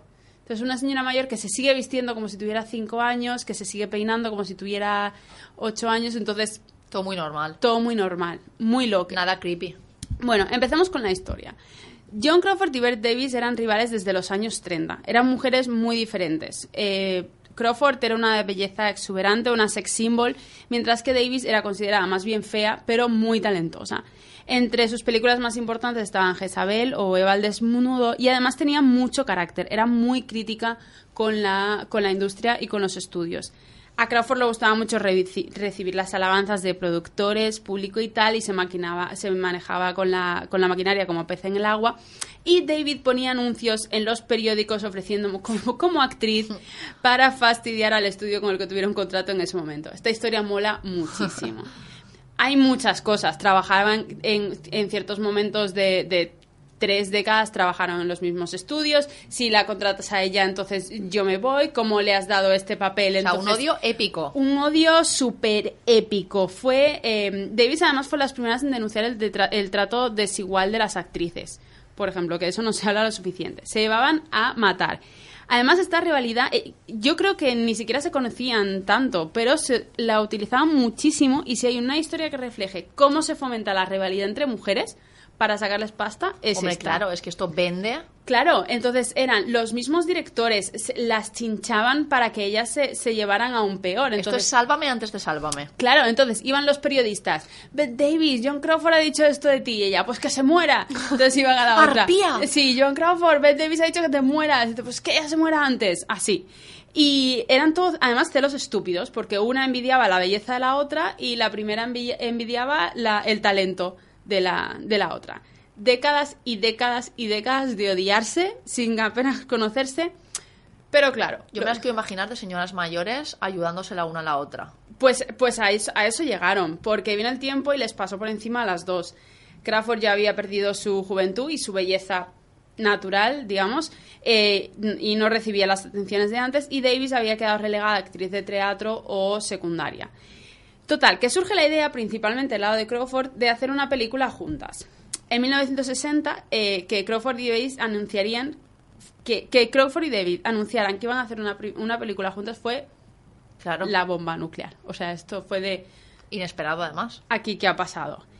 Em, los contratos y el proceso de negociación fueron súper O polémicos. sea, pese a que las dos querían hacer la película, ambas tiraban de su propio lado, ¿no? Claro, claro, era en plan, pues a, a- a mí me das este personaje y a mí este. Y si ella tiene 12 quiero- rosas, yo quiero un campo de margaritas. Exacto, entonces ambas exigían por su lado mejores condiciones que la otra y terminaban est- terminó estableciéndose por contrato que tenían que ganar exactamente eh, Muy bien. El, el mismo sueldo. Muy bien. Muy bien. La cantidad exacta de minutos en pantalla, como ellas hacían de hermanas, y eran las dos, era, tienen exa- la división del número de minutos en pantalla entre John Crawford y Bette Davis es exacta. Esto ya no solo complicado en el directo, sino en, postproducción. película. Sí, no, no.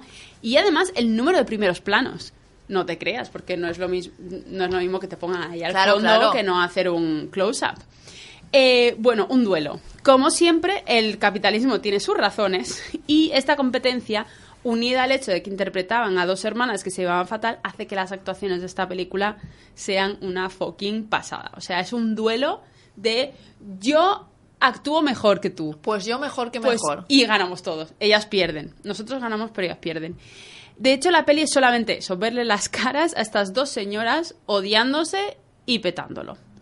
El rodaje además fue una locura porque sus estilos chocaban mucho. Eh, Crawford estaba obsesionada con verse más joven, con verse muy guapa y Bette Davis la criticaba porque decía que ella estaba haciendo de un personaje que era una cincuentona que no había visto la luz del sol en 20 años. Y Davis se hacía ella misma todo lo contrario. O sea, el maquillaje que tiene Bette Davis en esa película se lo tuvo que hacer ella misma porque ningún maquillador se lo quería hacer. Porque creían que iba a ser el fin de su carrera. En plan, nadie podía hacer un maquillaje Tan desastroso.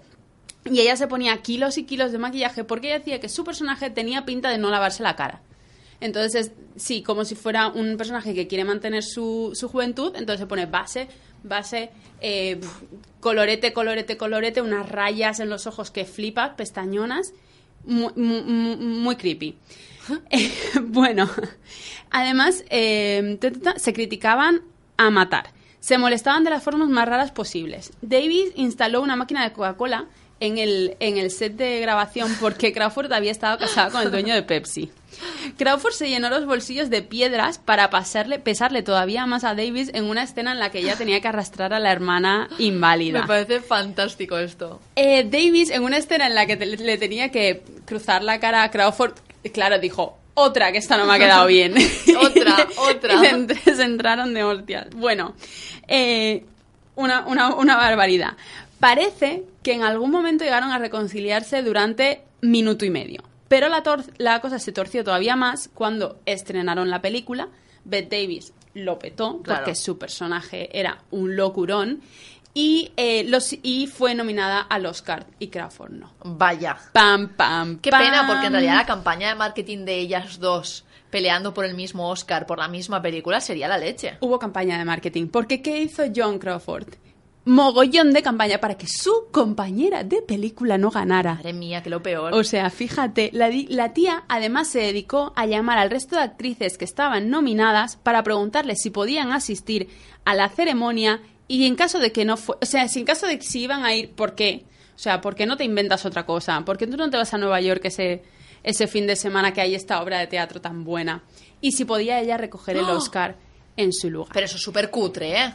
Pues pasó, pasó. Ese año gana Anne Bancroft, que no puede ir y le permite a John Crawford recoger la estatuilla por ella. Así que ahora mismo, si os vais a YouTube, hay un vídeo de John Crawford vestida y teñida de plateado, de, pie- de pelo a zapatos, recogiendo el Oscar que no se llevó su compañera de reparto. Me parece lo máximo. Es muy locker. Esta historia es muy locker. Y así es como se crea una obra maestra. Me parece muy lo máximo que sea tan malvada. Era muy mala, pero, pero era una cuestión de vanidad. De, Ya, pero tú, sí. como de cutre tienes que ser para recoger un premio al que ni tan siquiera te han nominado. O sea, ahí no pues, estás ganando. Pues pregúntale. Ella se veía súper feliz, ¿eh? Se veía súper feliz. Madre mía. ¿Y la otra cómo la miraba desde el patio de butacas?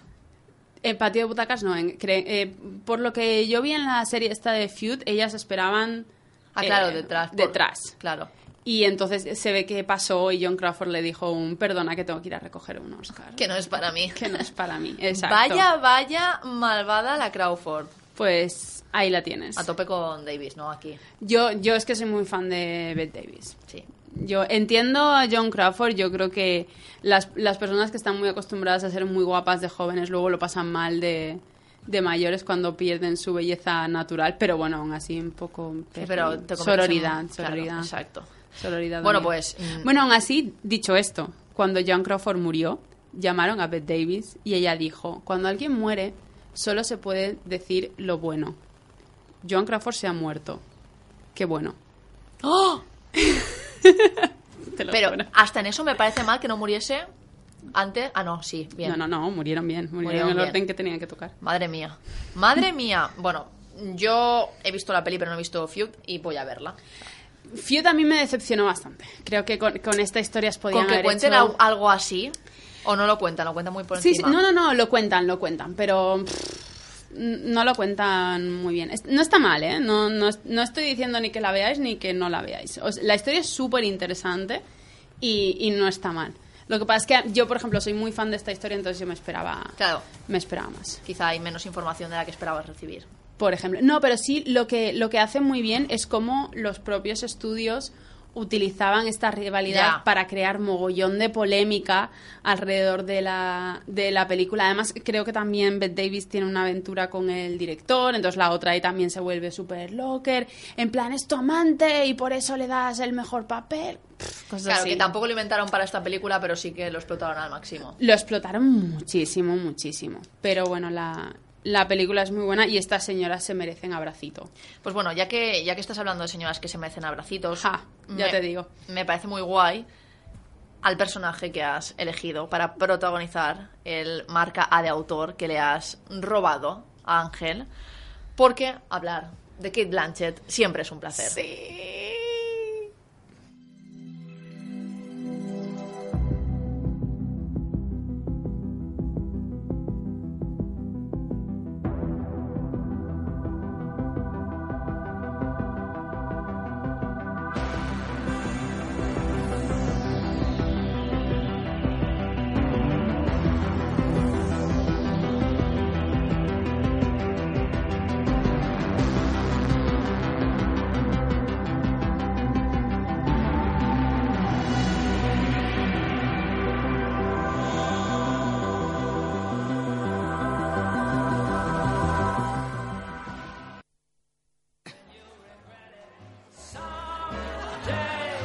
Tengo, tengo que irme. Si nos disculpáis, nos, nos esperan en un sitio. Pero si ya estáis en un sitio, serás demente. En otro sitio. Disculpad. Señores, un placer. Sírvanse las peras escalfadas, son una exquisitez. En fin. Howard Hughes, así es él. ¿Eso iba por mí? Eres mi héroe. No aguanto toda esa palabrería vacía de Hollywood. Hay cosas mucho más importantes en el mundo. Mussolini, por ejemplo. A propósito, ¿a dónde vamos? ¿Te apetece un poco de aventura? Sea malo, señor Hughes. Soy tasmano de mierda, estúpido ignorante.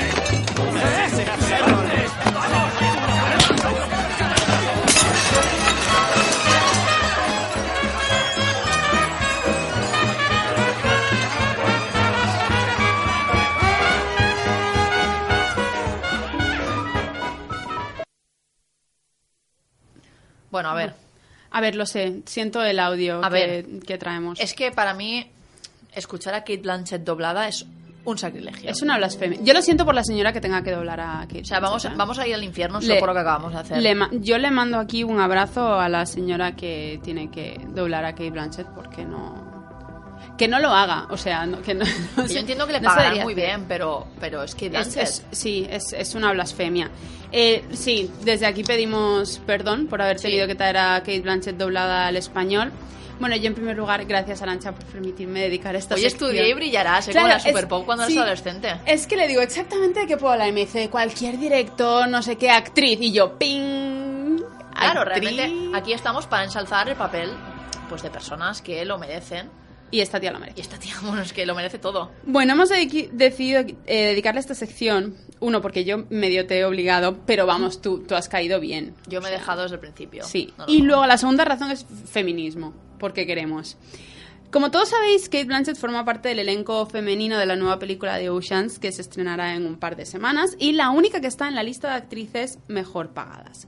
11 millones se lleva por peli esta señora.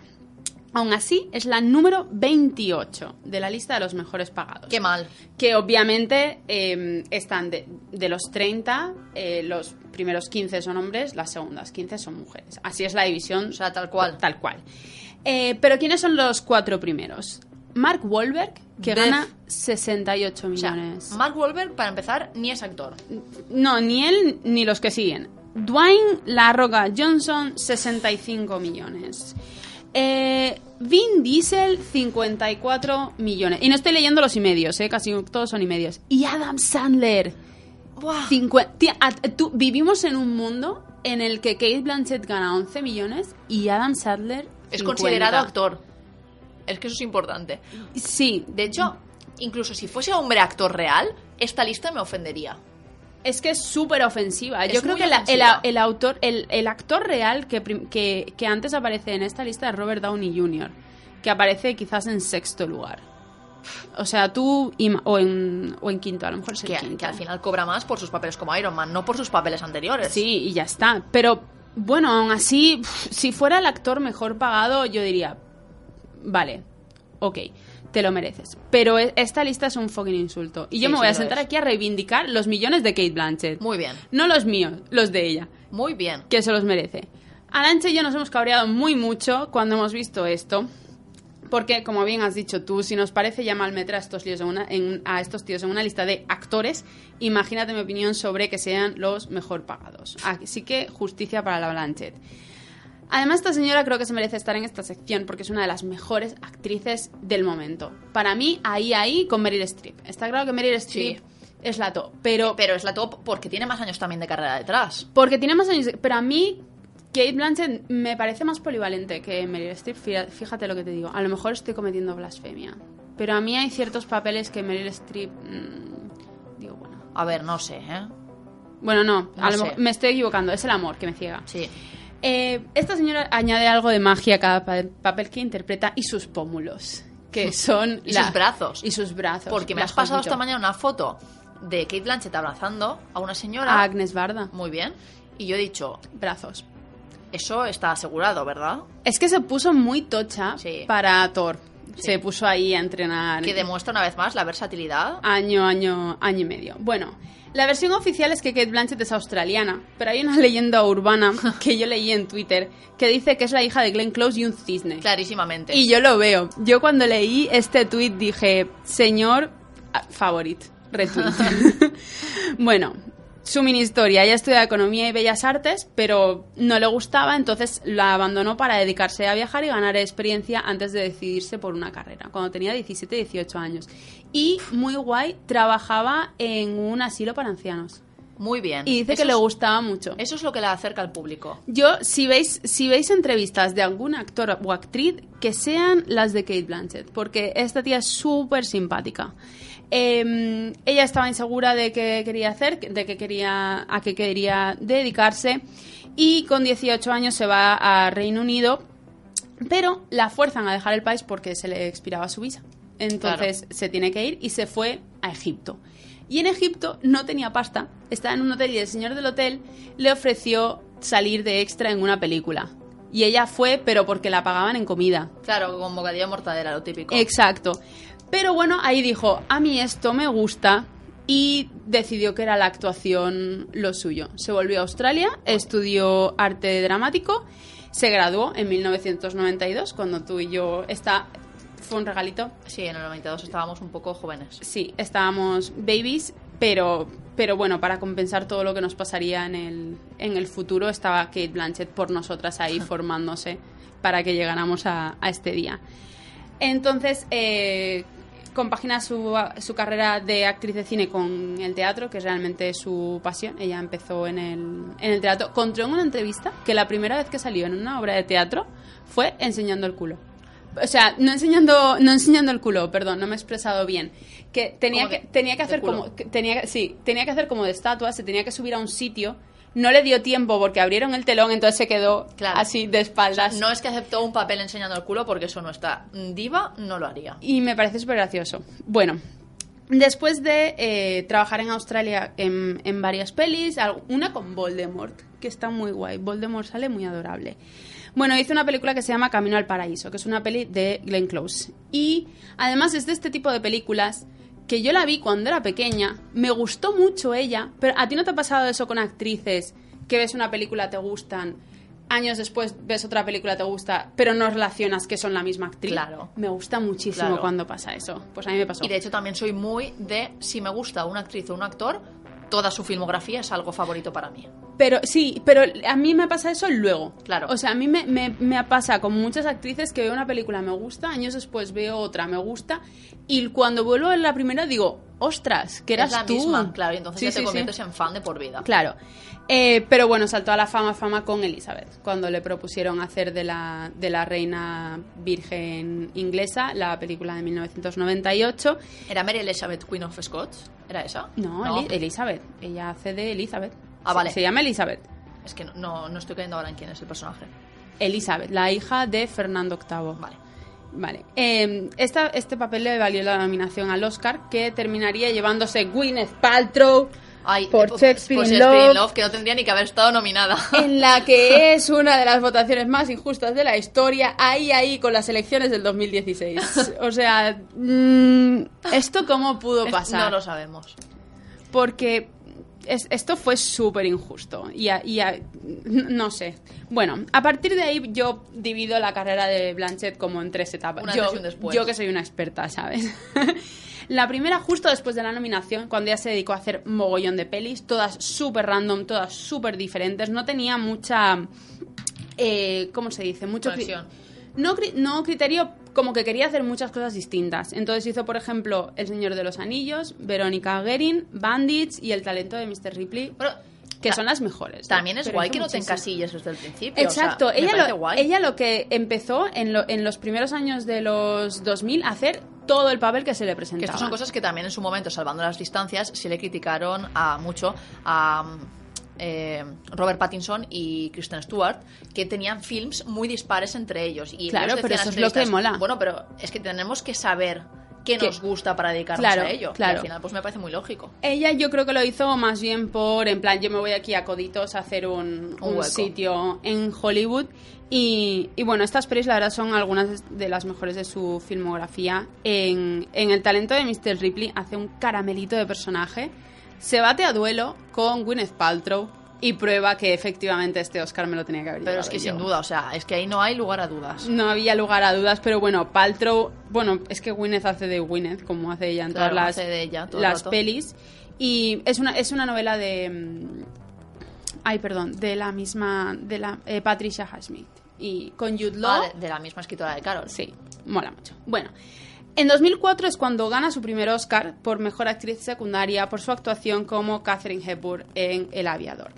Esta película de Martin Scorsese, que es el audio que, que escuchamos al principio de sección, tiene también a Leonardo DiCaprio como protagonista y va sobre la vida del productor de, Howard- de Hollywood, Howard Hughes. Y tiene uno de los peores castings de la Sí, historia. O sea, porque poner a Kate Beckinsale como Ava Gardner, Uf. ¿eso quién lo pensó? ¿Quién fue, ¿Quién fue el genio? ¿Quién fue el genio? Pero bueno, había dos formas de hacer a Catherine Hepburn. Mal o muy mal. Y Kate Blanchett lo salva bastante bien. Yo es que soy muy fan de Hepburn, entonces yo iba con muy pocas esperanzas para, para esa peli, si te digo la verdad. Y, pero me gustó. Y creo que el, que el Oscar está, está merecido. Es que posiblemente, quizá aquí me estoy aventuran- aventurando, pero ¿ha hecho algo malo Kate Blanchett? ¿Algo sí, mal? Sí, el, el Indiana Jones y el Reino de la Calavera de Cristal. Esa película es muy mala. Olvidadísimo estaba eso. El- te- lo, Bueno, pues ya, añadido ya aquí. tiene su fracaso. Ya tiene su fracaso. Sí, sí, sí. No, a ver, yo no creo que sea... Ahora es una actriz perfecta. Tú ahora le puedes dar lo que tú quieras, pero bueno, ahí tiene papeles que... De hecho, la prueba es. Gela. La prueba es Gela. La prueba es Carol. O sea, Bueno, Carol. Carol es la perfección. Carol, es perfecto. Pero bueno, a partir de ahí, cuando ella gana el Oscar en el 2004, hace un giro raro y es que ya se va de Hollywood. Dice, mira, yo ya aquí he hecho todas las películas que tenía que hacer, a mí lo que me gusta es el teatro, entonces yo me voy a Sydney a dirigir el teatro de Sydney, eh, a hacer las obras que a mí me gustan con mi marido y además a criarse a sus hijos porque esta señora está casada desde hace un mogollón de años y tiene cuatro hijos. Tres varones que son suyos y una niñita que eh, adoptó hace unos años. Bueno, fue la directora del Teatro de Sydney y aún así hacía muy pocas películas. Hacía a lo mejor un, pan- un par al año. Y a lo mejor a muchísima gente le decía, mira, yo quiero hacer tu película, pero yo a Estados Unidos no puedo ir. Y muchos directores le decían, ah, bueno, no, pues vamos a Australia. Claro. Lo entiendo. Por dar con Kate Blanchett, mueves el rodaje donde haga falta, Claro, a las donde haga antípodas. falta. Bueno, pues ahí hizo Babel con, con Alejandro Goña- González Iñatirru, El buen alemán, que esta película no es tan buena, pero Blanchett sale espectacular en blanco y negro. Como en sepia, o sea, sale bien en todo. Yo me acuerdo de cuando, cuando estrenó esta peli, yo estaba trabajando en un videoclub, una de mis, uno de mis trabajos favoritos, y me preguntaban, ¿esta peli está bien? Y yo, no, la peli no está bien. Pero Kate Blanchett Está en blanco, y- la cinematografía y Kate Blanchett en blanco y negro con, con, esa, con esa- ese corte de cara que tiene. Bueno, y Notas de un escándalo, que esta peli, ¿tú la has visto esta? No. Es con Judy Dench, y esta peli es súper psycho, va de dos profesoras que trabajan en el mismo colegio, Judy Dench es, está muy loca y se enamora de Kate Blanchett y Kate Blanchett empieza a tener una aventura con un menor. O sea, entonces se lía la que se lía Claro. y no deberíais verla. O sea, es otro duelo de Y le termina descubriendo Judy Dench, seguro. Claro, claro, y, a- y a- Claro. y ahí le hace su blackmail y... Madre mía, mujeres odiando a mujeres, la película. No, no, deber- deberíais ver esta película porque es fuerte, ¿eh? es un poco lo que hay. Bueno, el traspiés del que estábamos hablando antes, Indiana Jones y el reino de la calavera de cristal. Pero ¿quién se iba a ima- imaginar que la combinación de Kate Blanchett, Harrison Ford y Steven Spielberg iba a ser tan mala? A ver, O sea, a mí a priori me dicen estos tres nombres y yo digo, ya, pero es verdad que la peli ha sido muy criticada. Entonces, Eh, no es su culpa. No, no es su es culpa culpa. del proyecto. pero sí, no. Bueno, ese año sí salió el curioso caso de Benjamin Button, Hmm. que, que sale impresionante. O sea, es- esa película...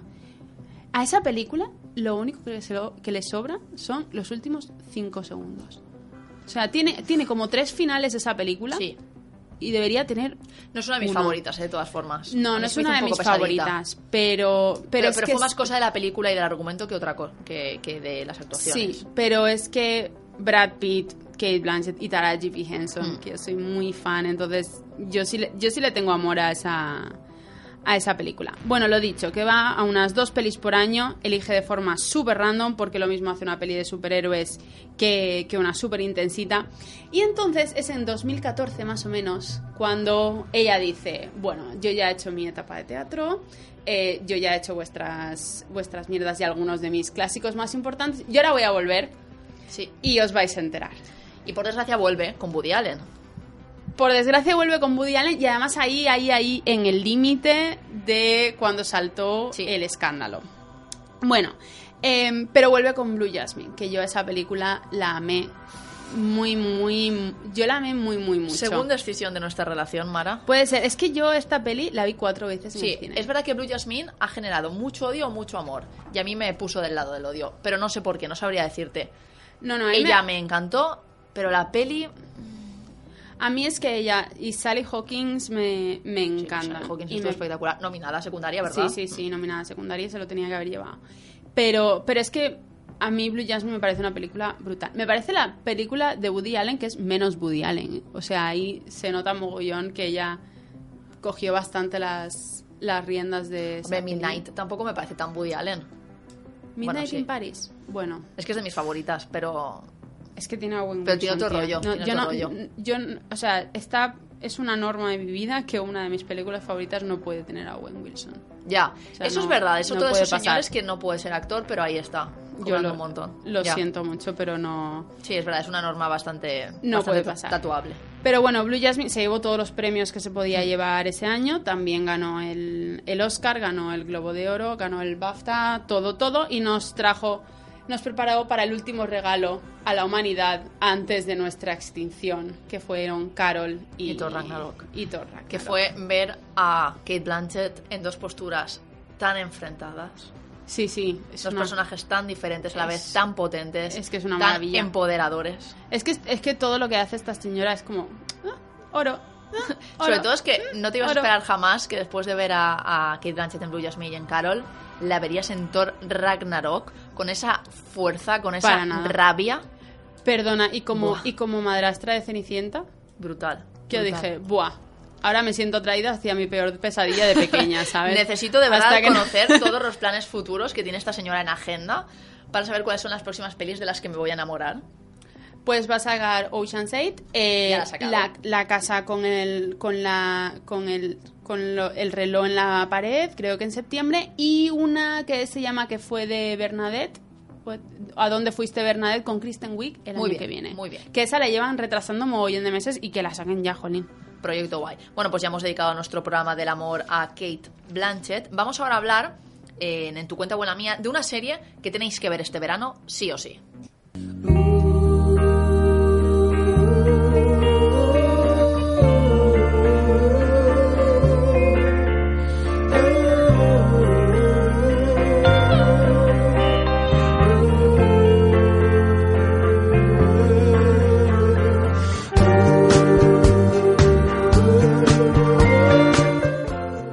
Rápido a dar una noticia que es importantísima porque Kristen Ritter se va a estrenar como directora en la tercera temporada de Jessica Jones. Esto es algo que llevamos esperando los fans durante mucho tiempo. La protagonista de la ficción de Marvel debutará como directora en uno de los episodios de la tercera entrega. Es importante remarcar que la serie Netflix ya consiguió que los últimos 13 episodios, los de la segunda temporada que se estrenaron el pasado 8 de marzo, estuvieran todos dirigidos por mujeres y esto es un hito para una serie que se ha abanderado como, como representante del feminismo. Vamos ahora a escuchar un, un tráiler que os tengo que traer en inglés porque la serie no ha sido todavía doblada al castellano, pero que vais a entender seguro porque aprendiendo inglés con los insensatos. Emma, this is Eddie. Eddie. She helped mommy run the bar and was like her roommate. Idalia had a roommate. Emma, after we bury mommy, we can both go back to not talking, but for today, just please. How much longer do we have to do this? I'm real sorry about your mom. Come on, you came here looking to see me. I came because Eddie's wife just died. Her what? Acabáis de escuchar el tráiler de Vida, que es la nueva serie de Starz. Son seis episodios de media hora cada uno y está rodada en Spanglish porque sigue a una familia de inmigrantes mexicanas en Estados Unidos. Entre sus directoras destaca Tania Saracho, que es productora de How to Get Away with Murder, como defender a un asesino, y que además también ha escrito episodios para Girls, Looking o Criadas y Malvadas. ¿Qué cuenta Vida? Vida cuenta la historia de dos hermanas de una familia latina viviendo en Estados Unidos. Sigue a Emma, que está interpretada por Michelle Prada, y a Lynn, que la interpreta Melissa Barrera. Son dos hermanas de raíces mexicanas que vuelven a su viejo barrio del este de Los Ángeles después de que su madre, Vidalia, fallezca. ¿Qué pasa allí? Pues que reciben una herencia familiar bastante grande, donde eh, recuperan el bar familiar, que se llamaba La Chinita porque puso nombre a su abuelo, un piso encima del local y el edificio entero. Y además de todo eso, también heredan un oscuro secreto que lo hemos escuchado en el audio. Su madre se había casado con su compañera de piso, una mujer. ¡Boom! Explota todo. Entonces, ¿qué pasa? Que explota todo, pero tú ves que explota por muchas cosas. Porque es una familia que se separó. Se separó porque eh, Vidalia envió a la, a la mayor de sus hijas a vivir fuera porque descubrió un oscuro secreto de, de esta, de esta hija mayor. Secreto con el que después su hija se reencontrará al volver al barrio. Y la hija pequeña sí que creció en el barrio, pero creció siendo la típica chica guapa del instituto, pues que gustaba mucho a los chicos y tenía cero problemas en vivir libremente su sexualidad. Y entonces esto es lo típico que en esa época se tildaba de no confundas libertad con libertinaje. Claro. Entonces, ¿qué pasa? Que tienen que enfrentarse a su pasado, pero sobre todo a su presente y a comprenderlo. Y además tienen también que luchar contra un especulador inmobiliario porque este barrio está sufriendo un fuerte proceso de gentrificación y no todos los hipsters son blancos. ¿Con qué se encuentran ellas cuando llegan a este barrio? Con que hay muchísima discriminación dentro de la propia comunidad de latinos. Algunos que se consideran más latinos que otros, los que se han ido a Chicago los llaman extranjeros y ya no consideran que tengan raíces. Entonces es muy guay que ellas vuelven de fuera al sitio en el que crecieron, con las costumbres con las que crecieron y se sienten verdaderas extrañas y es más, sus propios compatriotas, vecinos de juegos desde pequeños, las quieren echar del barrio porque creen que vienen a transformarlo en esto que los hipsters están queriendo convertir al barrio. Eh, evidentemente las dos hermanas han crecido separadas y no pueden ser más distintas, van a tener que aprender a llevarse bien y a enfrentarse a su pasado. ¿Qué es muy guay de esta serie? Pues que es Todo. una más, es, es todo, muy guay, pero es una más de las nuevas y crecientes formas que está teniendo eh, eh, los medios audiovisuales para representar a la comunidad hispana, que se empeñan en venderla como una mi- minoría y además Ujú. una minoría súper estereotipada y que para nada. O sea, hay tantos hispanos como puede haber norteamericanos. Es decir, es absurdo Sí. que siempre muestres al típico traficante de drogas en la calle. Y esta serie se empeña en romper este estereotipo y además lo hace con una serie dominada por mujeres, donde los guionistas son todos eh, representantes de la comunidad latinoamericana, donde las mujeres ocupan eh, cargos de poder, tanto de dirección como de guionistas, como en, en el reparto.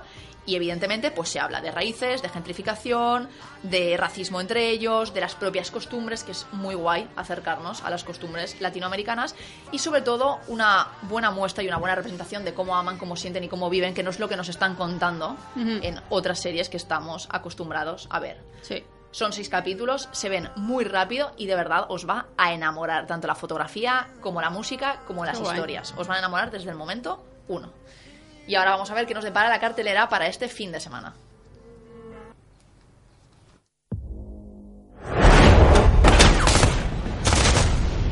Ya sé quién eres. Ellos mataron a tu familia. Ellos no. Mi padre.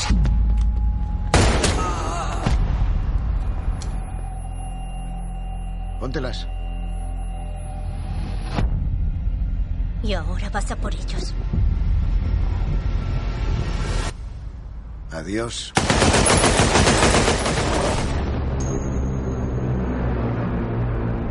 Sabemos que el cartel ayudó a los terroristas a cruzar la frontera. A ver, ya tenemos la típica peli bélica para que podáis ir a la sala de cine en verano. Sí, a, a despejar toda vuestra, toda vuestra ira. Bueno, bajo la, dirección de Stefano Solima, eh, con un reparto formado por Benicio del Toro, Josh Brolin, Matthew Modine, entre otros, las mujeres para el final. Sí. La guerra contra eh, tenemos una película que va sobre la guerra contra los cárteles de la droga que se ha intensificado en la frontera entre Estados Unidos y México a medida que han comenzado a traficar con terroristas. Para hacer frente a esta guerra, el agente federal Matt Craving, interpretado por Josh Brolin, vuelve a hacer equipo con el volátil Alejandro Gillick, Benicio del Toro, una secuela de el film de 2015 Sicario. Vale. Y ahora tenemos la película española, por si, pues yo que sé, os apetece algo más ligerito, aunque también sea un drama. Esta isla, un día te atrapa y otro te da una patada en el culo y yo estoy ahí. Tío, ¿dónde crees que estoy yo? John, John, eh, eh, John, ¿qué te has pasado? ¿Qué, qué hay de más? Da, da igual, venga, mí, déjame 30 euros que me veo un puto duro.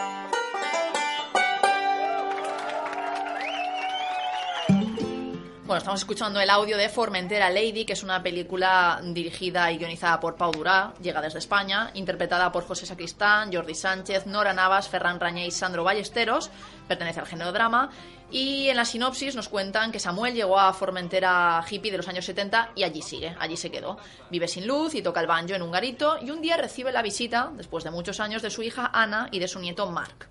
Ana está desempleada desde hace tiempo y dice que ha tenido que aceptar un trabajo en Francia y que se ve obligada a dejar en la isla a su hijo con Samuel. Qué guay. Y ahí, claro, el abuelo tiene que hacerse cargo del nieto al que nunca ha conocido, de la hija a la que nunca crió. Y llega el drama porque tiene que renunciar a su vida bohemia. Sí. Bueno, me parece una opción facilita. Bueno, pues una infancia viendo a tu abuelo tocando el banjo, no está no mal. está tan mal y además en Formentera, que tampoco... Buenas playas. Una Formentera invadida por los italianos, pero bueno, tampoco está Idiomas. tan mal. Exacto. idiomas. Despedimos aquí el programa 30 de la quinta temporada de Correr al Cine Insensatos. Mara, la temporada en la que te has incorporado. Sí, como los años que vamos a cumplir. Es verdad. Bueno, ya los he cumplido porque soy de enero. Eh, espero que para quedarte, ¿no? Contamos contigo para la próxima temporada. Claro que Es sí, ya veremos quién, quién queda vivo. Eso Yo espero decir. quedar viva. A ver, yo estoy aquí haciendo méritos para ser tu amiga, para que no me mates, pero que si tengo que morir yo, yo me sacrifico por el grupo. Bueno, has dicho que Blue Jasmine no te ha gustado. Eso es que- verdad. ¿Ya me estás apuntando en tu Death Note? Mm, bueno, bueno. Bueno, pero Kate Blanchett sí, a Kate Blanchett la quiero. Sí, yo ya lo sé. Eh, nos despedimos de vosotros, Insensatens. Os animamos a que paséis un gran verano, a que veáis mucho cine, muchas series, que salgáis con vuestros amigos, a que abandonéis la cueva como vamos a hacer nosotros. Cine de verano, mucha playita, yoga. Sin cucarachas, porfi.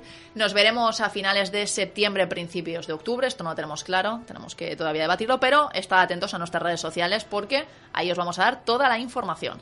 Muchas gracias por estar una temporada más con nosotros. Muchas gracias a las radios que nos han emitido y a las personas que os habéis tomado el tiempo para comentar los programas, escucharnos y difundirnos, porque un año más os decimos que sin vosotros esto no sería posible. Hasta la sexta temporada. Un abrazo. Adiós.